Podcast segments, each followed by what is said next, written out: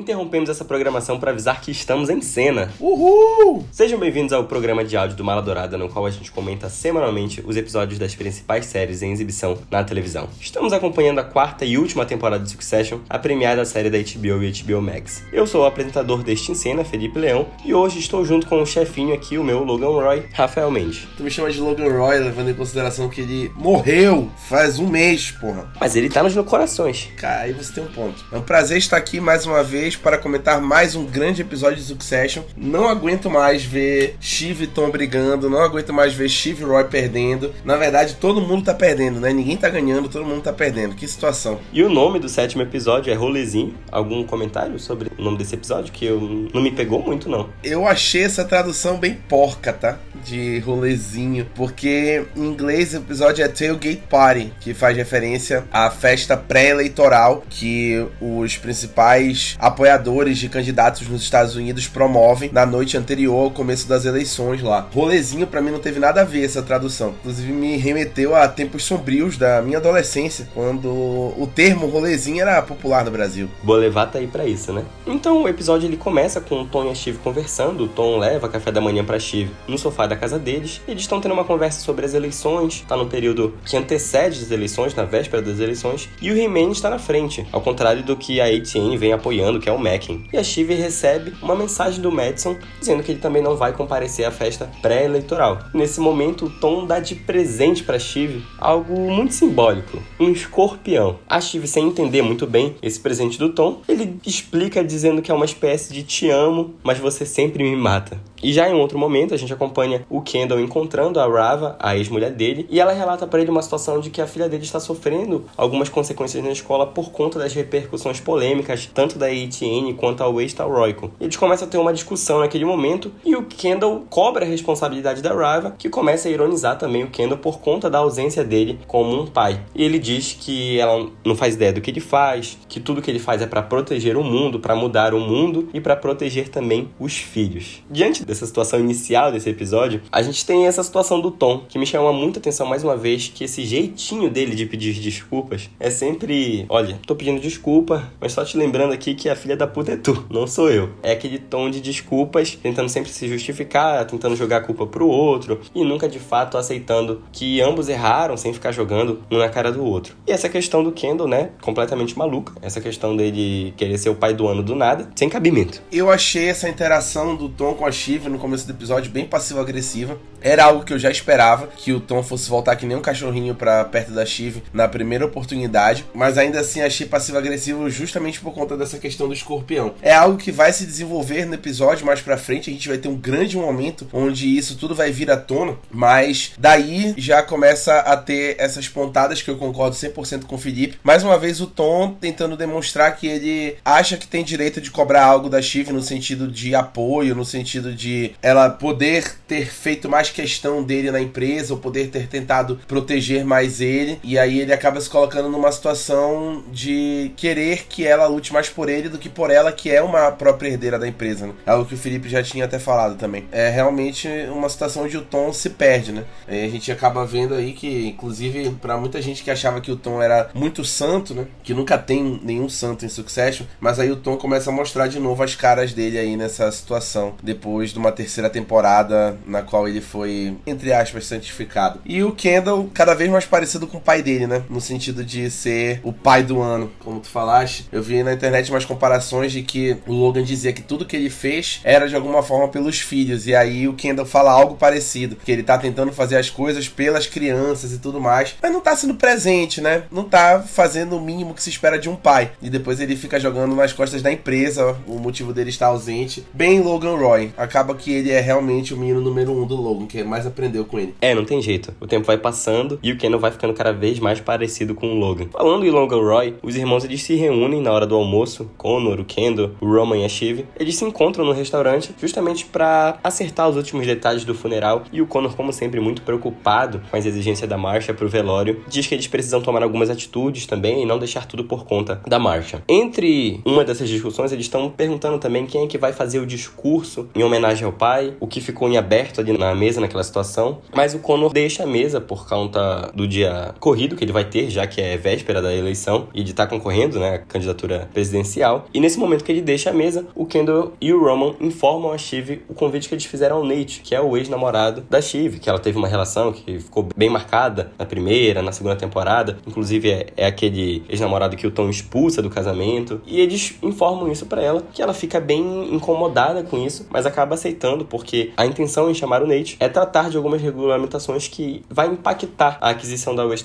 Então, quando os irmãos deixam a mesa, a Shiv ela de imediato liga pro Madison e diz que ele vai precisar comparecer à festa pré-eleitoral por conta dessa jogada dos irmãos. Já no momento posterior, o Tom e o Greg estão na ATN, eles protagonizam ali um momento icônico de demissão em massa. O Tom tem uma fala cômica dizendo que ele tá muito triste, é um dia triste, e ele deixa tudo nas mãos do Greg para demitir diversos funcionários naquele momento. No momento mais tarde, na festa pré-eleitoral, em que a Shiv e o Tom são anfitriões, a Shiv informa pro Tom, só naquele momento, a presença do Nate no evento. O Tom ele fica bastante enciumado, mas ele tenta ser maduro diante dessa situação. E ele também conversa logo posteriormente com o Greg, dizendo que ele vai tentar uma aproximação com o Madison. E o Greg já diz que ele não consegue essa aproximação com o Madison, que o Madison não gosta dele e que ele vai ser time Ken Roy. Acho interessante essa questão do funeral, porque ainda não aconteceu. A gente é o tempo todo lembrado, como a gente vem falando, sobre a morte do Logan, ainda está muito próxima, mas a gente também é lembrado de que fazem poucos dias. Cada episódio de Succession é um dia da mesma semana. Então a gente está vendo dias em sequência, mesmo que seja uma semana separado pra gente, mas para eles é um dia depois do outro. Então fazem só quatro dias que o Logan morreu. E ele ainda não foi enterrado. Então eles ainda estão nessa dinâmica, tentando resolver como é que vai ser essa questão do funeral. O que já me deixou empolgado de novo, porque imagino que eles vão dedicar um episódio para isso. Talvez o próximo episódio seja dedicado ao funeral, que eu acho que vai ser uma dinâmica valiosa também pra gente. Misturar funeral com negócios, eu acho que nessa reta final vai ser maravilhoso. Uma coisa que eu tô sentindo falta agora é da Marcha. Ela fez aquela entrada impactante no episódio 4 e desde então ela ainda não apareceu de novo. Ela tá trabalhando ali por baixo dos panos. O Connor deu a entender que no episódio 5 ela queria colocar o Kilt no Logan para enterrar ele. E agora nesse episódio ela já tá fazendo exigências. Então, assim, eu queria ver mais da Marcha em ação na frente da câmera fazendo essas exigências. Mas eu me dou por satisfeito em saber que ela está dando trabalho para eles por trás das cortinas, especificamente pro Connor, né? Que é a única pessoa que parece se importar com os detalhes do velório, enquanto os outros estão preocupados com muito mais coisas do que isso. A Chif tá ali escolhendo, né? Ela tá com várias opções na mão dela, simplesmente conseguiu reunir todos os contatinhos dela na mesma festa, nada menos. Que situação, que situação. Tem umas amigas aqui do Maladourada que já passaram por isso, de reunir vários contatinhos no mesmo local. Tem uma, inclusive, que acumula contatinhos como seguidores. Acho que quando ela escutar, ela vai se identificar. Não vou denunciar ninguém, que esse não é meu papel.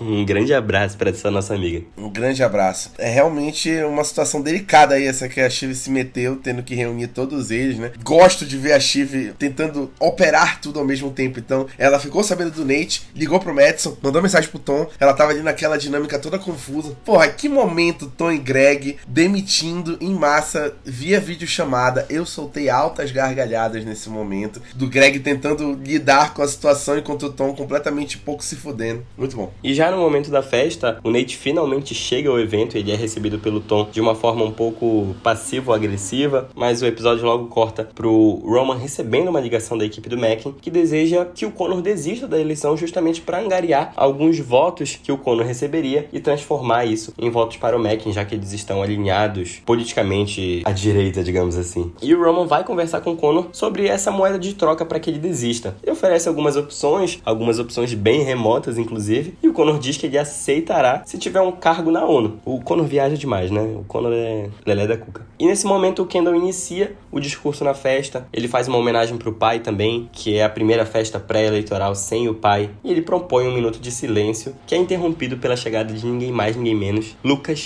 Madison. O Kendall tenta até contornar a situação, faz alguns cumprimentos formais com o sueco, e depois que a situação ela é iniciada, os irmãos vão até a varanda combinar o que eles farão a partir daquele momento, porque eles foram pegos de surpresa. A Shiv, inclusive, dá um ótimo show de atuação ali, fingindo surpresa também. E o Kendall pede para Shiv cuidar do Madison. E logo depois que os irmãos saem da varanda, a gente acompanha uma conversa do Tom com o Madison e o sueco claramente percebe que o Tom tá puxando o saco dele. E é nesse momento que a Shiv chega e e leva o Madison pro restante do apartamento e dá instruções de como ele deve agir. Em um desses momentos que ele tá conversando com várias pessoas no apartamento, tem uma conversa específica da Shiv com o Nate e com o Madison, e o Madison dá a entender que ele vai demitir o Tom. É um momento muito importante pro episódio e é um momento que contradiz também essa influência que a Shiv tá tendo no Madison. É esse primeiro momento que a gente vê isso ser um pouco abalado, porque a Shiv tentou influenciar bastante o Madison com tudo, né? Incluindo aquela lista de morte, todas as pessoas que a Shiv citou, que elogiou, foram deixadas de fora. E nesse momento o Madison já repensa, já faz um joguinho dele, sem se importar muito com o que isso vai repercutir. Que, claro, repercutiu muito mais pro lado da Shiv, mas é, isso foi algo que aconteceu mais pra frente nesse episódio. Sério, o que é o Conor pedindo um cargo na ONU, cara? Que loucura. Que loucura. Tipo assim, ele acha que ele tem algum poder de barganha, sendo que ele tem 1% das intenções de voto. Mas isso é o pior. Isso é o pior, porque, tipo assim, a gente sempre soube que o Conor não ia chegar nem perto de se eleger. Mas é surpreendente para mim ele ser colocado numa posição crítica, numa posição crucial para essa eleição, porque o 1% dele vai fazer diferença no fim das contas. Então, a importância dele acabou não sendo do jeito que a gente imaginava, mas é uma importância de toda maneira. E ele simplesmente vai se agarrar nessa importância para tentar conseguir o melhor que ele puder com um cargo na ONU. E ele nunca foi porra nenhuma de nada antes. E ele já quer começar com os dois pés na porta com um cargo na ONU, como se não tivesse nada demais. Como se não tivesse nada demais. Cara, simplesmente o Conor me surpreende cada vez mais. Muito boa essa jogada com o Mank, muito boa toda essa ideia. Isso é algo realmente que tu falaste, eu não tinha parado para pensar sobre isso. O Conor ele é alinhado com a direita, né? Alinhado com republicanos, né? No fim das contas lá nos Estados Unidos. Eu ficava em dúvida sobre o alinhamento político deles. Eu acho que o Kendall iria gostar de falar que ele é democrata porque ele é a favor das minorias. Não que ser democrata seja ser a favor das minorias, mas é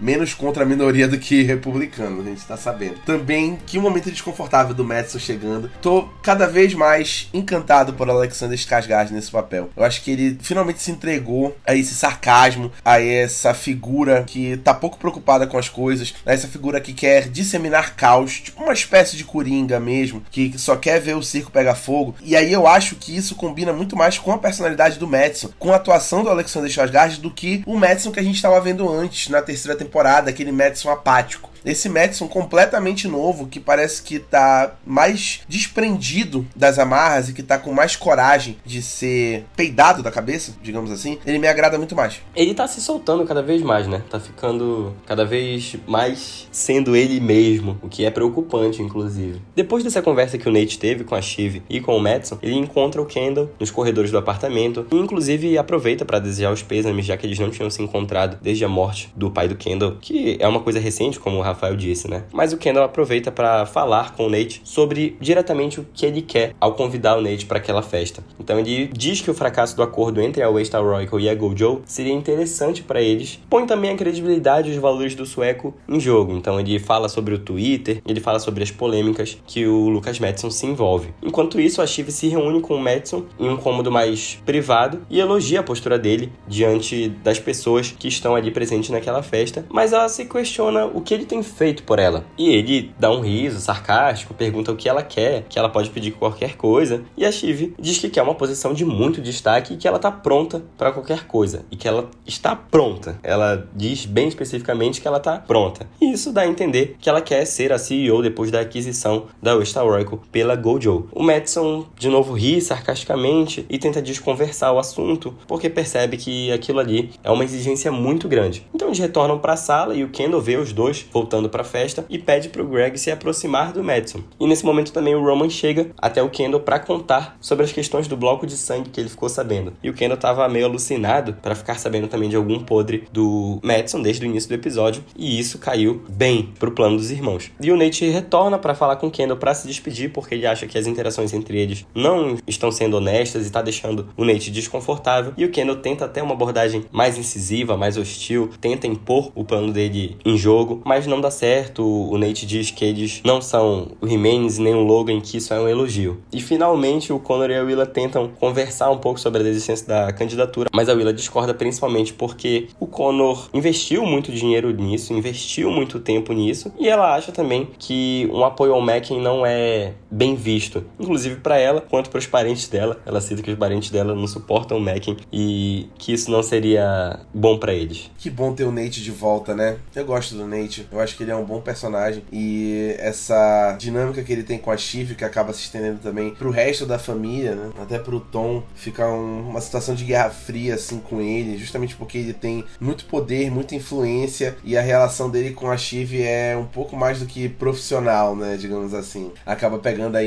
em, em pontos para ele, para ela, pro Tom que abalam mais do que o normal. E eu adoro quando isso acontece em Succession, que parece que são os momentos onde tudo fica melhor. Esse jogo deles de tentar ficar descobrindo podre um do outro, ficar rondando a festa e ficar sondando as mesmas pessoas para conseguir apoio, para mim é desesperador, porque eu sei que eles não têm talento nenhum com isso. Nem o Kendall, nem o Roman, nem o Madison, eles não sabem como lidar com essas situações. Eles não sabem como ser políticos nesse sentido. E para mim é muito desconfortável ver isso acontecendo, porque parece que é uma sequência de momentos de vergonha alheia que só Succession sabe proporcionar, mas num compilado que eles vão te bombardeando de uma vez com isso e não te dá tempo de processar cada segundo dessa confusão. É desesperador assistir essa sequência de cenas. E o Kendall descobrindo o bloco de sangue. Puta que pariu, cara. Que situação. Aí parece que caiu no colinho dele do jeito que ele queria, essa porra. E essa conversa do Conor com a Willa ainda não vou comentar. Vou comentar lá na frente. Mas já saibam que eu tenho um comentário para fazer sobre isso.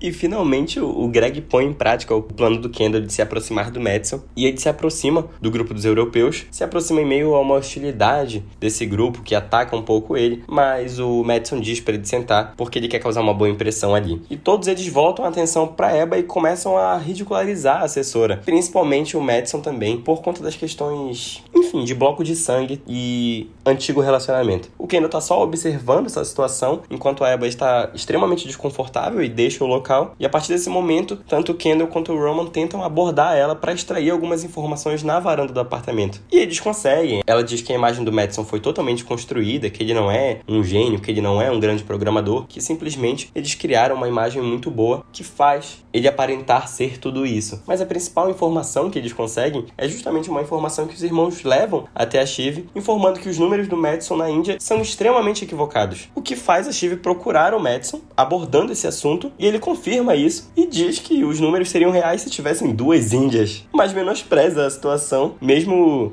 tamanha discrepância entre os números que ele relata e os números que de fato são verdadeiros. E a Steve demonstra uma extrema preocupação com isso porque ela postou todas as fichas dela nisso e ela diz que o conselho vai por fim à negociação se isso vazar. Então por isso que ele também fala e por isso que a gente observa ao longo da temporada inteira essa pressa que ele tem em fechar o negócio. Tanto lá no penhasco com os irmãos ele diz que ele precisa fechar rapidamente o negócio. E eu sempre ficava me perguntando: ah, será que ele tem medo de, de que vaze a questão do bloco de sangue? Qual é o, o grande medo do Madison? Porque ele tá muito desesperado para que isso se resolva muito rapidamente. E nesse momento a gente percebe o verdadeiro motivo que ele deseja que esse negócio se concretize o quanto antes. Isso muito me agrada, sabe? Porque seria muito prático se ele simplesmente fizesse a gente saber de uma forma direta ou de uma forma pouco interessante o porquê do Madison ter essa essa pressa, né? Mas eu achei que foi mais interessante a gente saber assim, através da Eba, por conta da confusão dele com a Eba. No meio dessa festa, onde tudo já tá muito aflorado, e a Shiv ficar sabendo disso, e depois dela já ter manipulado Deus e o mundo no meio dessa cagada a favor do Madison, para ela se dar bem. E fica melhor agora, porque mais uma vez a Shiv cavando a própria cova quando ela tenta fazer algo que não dá certo e ela vai ter que recorrer para a família de novo porque ela se precipitou. A gente elogia a Shiv porque ela é inteligente, porque ela é estratégica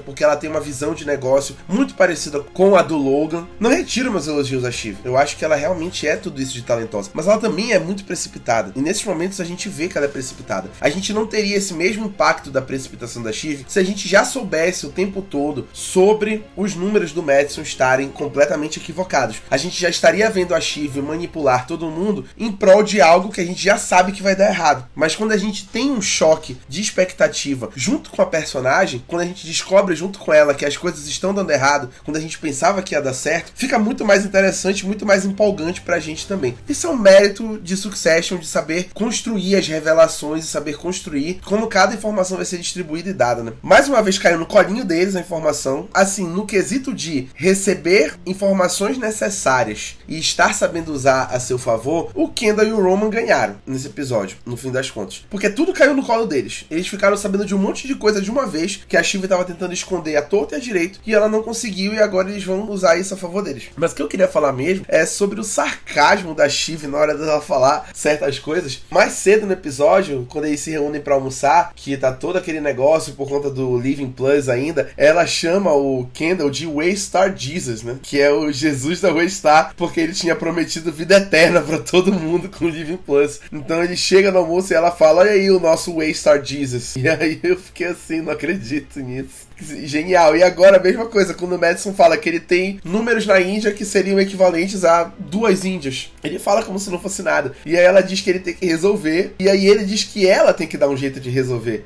E aí ela fala assim: Bom, eu não posso fundar outra Índia, né? Do nada.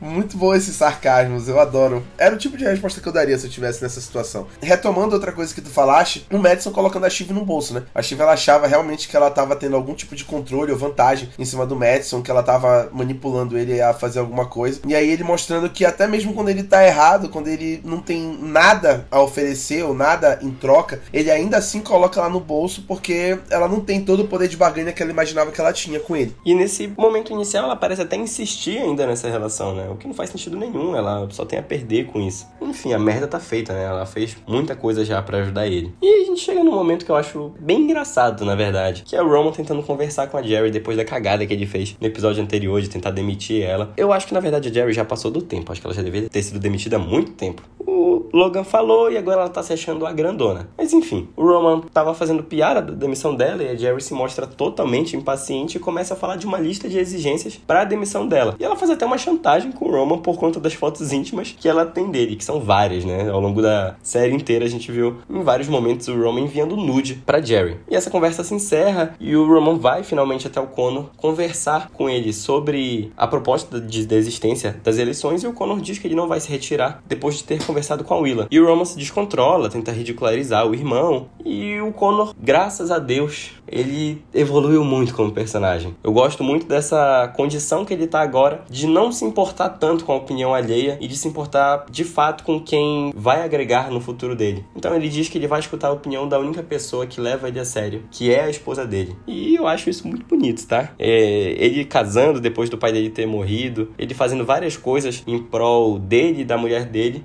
mostram o quão ele evoluiu. Conseguiu, de certa forma, largar esse mundo da família dele que é tão conturbado assim e tirar proveito das melhores coisas disso. Fato é que o Madison observa toda essa situação e depois que o Connor deixa o recinto, o Kendall e ele começam a ter uma troca de provocações. O Kendall fala sobre as questões do número da Gojo, o Madison cita as projeções do Living Plus, que ambos estão errados, mas tudo se encerra num grande abraço para manter aquele jogo de aparências, não impactar negativamente, não ser visto negativamente pelas pessoas ali presentes. Essa cena toda foi muito engraçada para mim, eles se alfinetando. Cara, a dinâmica desses dois, inacreditável. Quando junto o Roman, nossa, fica maravilhoso esses três. Que parece que são três garotos na quinta série que ficam se implicando por conta de dinheiro, sendo que é todo mundo milionário, todo mundo dono de empresa rica. Ninguém vai ficar menos milionário do dia pra noite se vender a porra da empresa ou comprar a porra da outra empresa. Mas eles ficam nessa picuinha um com o outro, que é para ver quem é que manda mais. Nossa, é a quinta série total para mim. Inacreditável. Mas o que eu queria falar mesmo dessa cena era do Connor com a Willa, que foi o comentário que eu disse mais cedo que eu tinha para fazer. Concordo 100% com o Felipe. A evolução do Connor me agrada tanto, porque o Connor certamente se deixaria levar em outros tempos por conta do Roman, por conta da pressão dos assessores dele, mas ele foi lá e escutou a Willa, que é a esposa dele, que é a mulher que ele ama, que ama ele e que escolheu ficar com ele. E quando ele fala que é a única pessoa que se importa com ele, ele não tá mentindo, porque o resto tá só usando o Conan. A Willa é a única que quer estar com ele. Ela pode não querer estar com ele 100% porque ama ele, mas porque ela tá pensando também na estabilidade dela. Mas ela não largou a mão do Conan. Ela tá com ele todo esse tempo desde que eles ficaram juntos. E ela tá ali, apoiou ele na eleição toda. E apoiar ele se ele tivesse decidido ir pra puta que pariu pra ser embaixador, pra ser diplomata. Mas ela ia estar tá com ele. Então ele valorizou a opinião dela. Isso foi muito bonito. Achei do caralho. Muito bom, muito bom esse personagem, muito boa a dinâmica deles. Me agrada demais. Não senti falta da Jerry nesse episódio.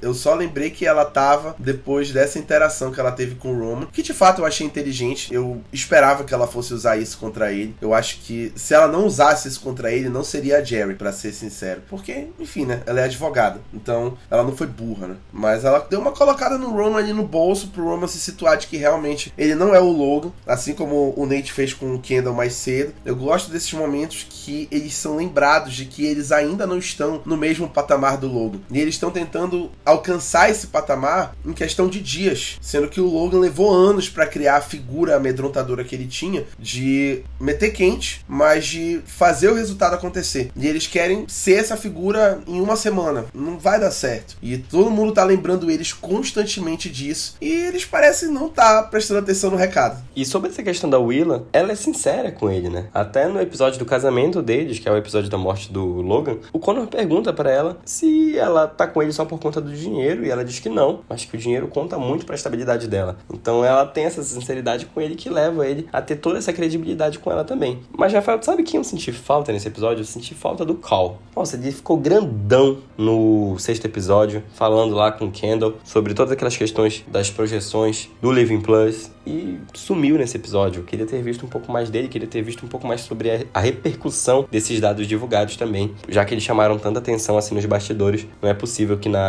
mídia não chamassem tanta atenção também. Eu acho que ia ser uma união sinistra colocar o Call nesse episódio, depois do Nate já ter dado uma canetada no Kendall, da Jerry ter dado uma canetada no Roman. Nossa, ia ser uma união sinistra, sinistríssima. Porra, ia ser uma cagada do caralho. E aí a gente chega naquele momento recorrente da quarta temporada de Succession. Mais uma briga de Tom e Shiv. Tudo se inicia quando Tom diz que vai dormir porque ele tá cansado dos boatos de que ele vai ser demitido. E os dois eles vão até a varanda conversar e o Tom se mostra extremamente incomodado com a passividade que a Shiv encara a ridicularização do Tom no meio de todas aquelas pessoas. E o Tom fica totalmente indignado com a desculpa da Shiv de que ela fez isso só como uma jogada para apoiar o Madison. E ele começa a falar que ela é egoísta, que ela é incapaz de se importar com outras pessoas, que ela não aceitou um filho dele dele. E que bom que isso aconteceu, porque ela seria incapaz de ser uma boa mãe. Que ela fracassou em tudo, inclusive ao tentar conseguir a aprovação do Logan. E a Steve responde tudo isso dizendo que o Tom é interesseiro e que ele traiu ela por tentar se aproximar do Logan. E ao fazer isso, ele acabou roubando os últimos seis meses de relação entre pai e filha que eles poderiam ter. E tudo isso se encerra com eles falando basicamente o, o quanto se odeiam. Essa relação deles é tão complexa, é tão puxada. Todo momento que eles têm, a todo episódio que passa, eu sinto que eu tô entendendo, eu sinto que eu sei onde vai parar e não, volta atrás, tem que dar cinco passos para trás porque é mais uma situação, é mais um nuance agora. Mais uma excelente discussão, mais uma excelente briga, mais um, um excelente roteiro, excelente diálogo entre Tom e a Shiv que estão protagonizando diversos momentos da série e fica difícil não enxergar esses dois atores sendo premiados ao longo de toda a temporada de premiações de séries aí nesse ano. É muito doido isso que tu falaste, porque é uma relação muito real, a relação que eles têm. Não só o roteiro faz essa relação ser real, mas a atuação deles faz essa relação ser real. A todo momento. Hipnotizante, assim. Eu assisti essa cena no episódio vidrado a cada detalhe do que eles estavam falando, cada fala deles. Inclusive, acho que a gente abordou aqui muito resumidamente toda essa discussão deles, porque eles falaram muitos detalhes, muitas nuances, muita coisa que fica remoendo de anos de relacionamento, de cada coisinha que um não esqueceu e que tá jogando na cara do outro. Isso é muito, muito verdade. Isso acontece de verdade. Nossa, ver eles entregando tudo deles, assim, nessa cena é muito doido. Eu fico com a mesma sensação de que eu achava que eu tava entendendo quem tava certo, quem tava errado, qual era a mágoa de cada um, mas eu pareço cada vez mais perdido. Parece que eu não entendo nada do que eles estão passando, do que eles fizeram um pro outro. Os dois estão completamente errados, eu não consigo apontar quem machucou mais quem. Acho que a gente não sabe, acho que só eles sabem sabem de fato, né, os personagens. Mas é realmente lindo. Eu acho linda essa atuação deles, essa química que eles têm em cena, essa performance deles. E concordo contigo, para mim, eu entregaria os prêmios todos para eles dois. Incrível, eu acho incrível eles dois juntos em cena. O Matthew McFadden se superou nessa temporada, mas a Sarah nunca está um absurdo, um absurdo. Episódio após episódio, parece que ela colocou na cabeça dela que ela não iria aceitar ser menos do que a estrela da temporada final e ela tá dando tudo dela aí. Não tem comparação, não consigo enxergar nenhum outro ator na série entregando tudo que a Sarah Snook tá entregando. Adoro Karen Culkin, acho que ele merece mais melhor ator do que o Jeremy Strong. Adoro Jeremy Strong, adoro Matthew McFadden, adorei o Brian Cox até onde ele foi, mas é inacreditável que a Sarah Snook tá fazendo episódio após episódio. É algo assim surreal de bom, surreal de bom. Eu acho que se eu tivesse que escolher um prêmio para Succession levar, eu daria esse prêmio pra Sarah Snook porque ela tá merecendo já faz tempo. Concordo plenamente contigo. E uma coisa que eu gosto muito dessa cena é que tiveram diversas oportunidades da cena assim enviesar para lado do melodrama, do sentimentalismo, mas isso não aconteceu em nenhum momento. Tiveram pelo menos umas três oportunidades da Shiv admitir que estava grávida, falar que estava grávida pro Tom, em meio a tantas frases dele dizendo que ela não seria uma boa mãe, mas a série não opta por isso. E eu sempre falava também, o Tom exige coisas da Shiv que ele não deveria exigir, mas em contrapartida essa discussão deles me lembrou um pouco coisas que eu havia esquecido, como essa questão da cadeia do Tom ir preso e o quão a Shiv leva isso de forma natural. Isso em uma relação comum, sem ser uma relação de grandes negócios, assim, que tem tanta pressão midiática, eu acho que até em relações com pressão midiática, isso é inconcebível. Mas esses dois vivem isso. E é muito complexo. Tu falaste bem isso de um jogar na cara do outro. Eles até tentam se desculpar, mas o que adianta as desculpas se as mágoas não vão ser deixadas para trás, né? E são o que os dois não conseguem mais fazer. Então isso tudo é muito simbólico entre eles, é muito, muito bem feito, é muito real, é muito verossímil essa relação deles. E o episódio se encaminha para a parte final e a gente vê uma conversa muito interessante do Kendall com o Frank sobre a situação dos números da Gojo. Ele primeiro fala que o fracasso da aquisição da Waystar Oracle pela Gojo seria bom. O Frank até tenta não escutar isso que o Kendall tá falando, mas ele começa a citar os números da Gojo na Índia e na Ásia. E ele propõe ao Frank que eles tentem contra-atacar, que a Waystar Oracle adquira a Gojo. E o Frank fica surpreso com isso e pergunta se a Shiv e o Roman estarão juntos com ele nessa empreitada. E o Kendall diz que não sabe, ele diz honestamente que não sabe se eles estarão junto com eles, mas que de qualquer forma só existe uma coroa. E nesse momento episódio corta pro Tom expulsando os convidados da festa, enquanto o Roman conversa com os irmãos e diz que quer ficar encarregado do discurso do funeral. E por fim, o episódio se encerra com a Shiv e o Tom em camas separadas, refletindo sobre esse dia, sobre a conversa deles e sobre tudo o que aconteceu nessa noite extremamente movimentada em Succession. Eu adoro quando o Kendall mostra que ele é filho do Logan. É nesses momentos que eu me lembro o porquê de, na primeira temporada, eu ter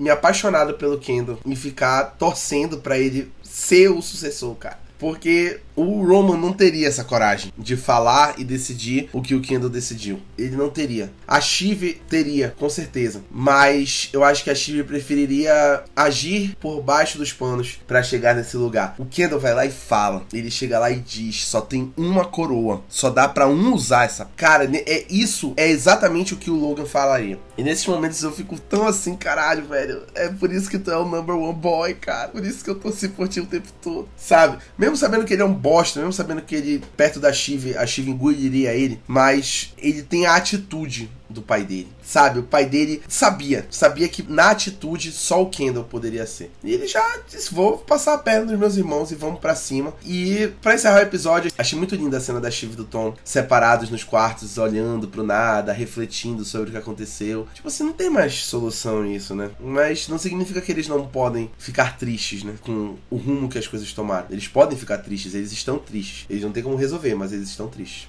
a goiabinha na, no bucho da Chive até mexe com ela hormonalmente, não tem jeito. É a ciência. É a ciência.